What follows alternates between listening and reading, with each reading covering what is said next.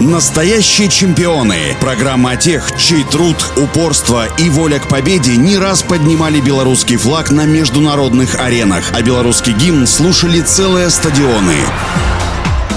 Всем доброго дня, у микрофона Василий Данилов. Уникальный гребец Владимир Парфенович в детстве мечтал о спортивных победах на борцовском ковре. Три года упорно тренировался, но однажды заболел и вынужденно пропустил занятия. В борцовский зал больше не вернулся, побоялся, что за прогул начнут отчитывать и выгонят из секции. Но без спорта себя не мыслил, а поскольку жил недалеко от Комсомольского озера, то вполне естественным путем отправился проситься в греблю. Первая попытка в мае 1973 года оказалась неудачной. Тренер, набиравший ребят, не увидел в Володе будущего чемпиона. Однако мальчишка не сдался, пришел еще раз и в феврале все-таки впервые сел в байдарку. На следующие же тренировки совершенно неопытный гребец плохо привязал поплавки к суденышку и перевернулся. Катастрофа произошла на мелководье, так что все обошлось ускоренным кроссом до базы с лодкой в руках. Вкус к победе пришел уже на первых соревнованиях в чемпионате «Дюш». Тренер, не разобравшись, заявил Володю состязаться с ребятами, которые были на год старше. Парфинович не испугался и, ко всеобщему удивлению, и радости наставника победил. После этого на любых соревнованиях старался никому не давать превзойти себя. В сборную Советского Союза попал 18 лет в 1977 году. На Олимпиаде 1976 года в Монреале советские гребцы на байдарках и каноэ завоевали 7 медалей, из которых 6 золотые. Это был уровень сборной СССР. Понятно, какие требования предъявлялись гребцам. Именно на тот момент в главной команде Советского Союза не оказалось хорошего одиночника. Сделали ставку на молодость. Владимир Владимиру Парфеновичу удалось выиграть два международных старта и тем самым заявить о себе. Хотя, как он признавался позже, перед началом каждой гонки его колотило и все тело сотрясало дрожь. Годом позже Владимир Парфенович упустил победу только на одних состязаниях – чемпионате мира. Но после этого никому не позволял побеждать себя в одиночке.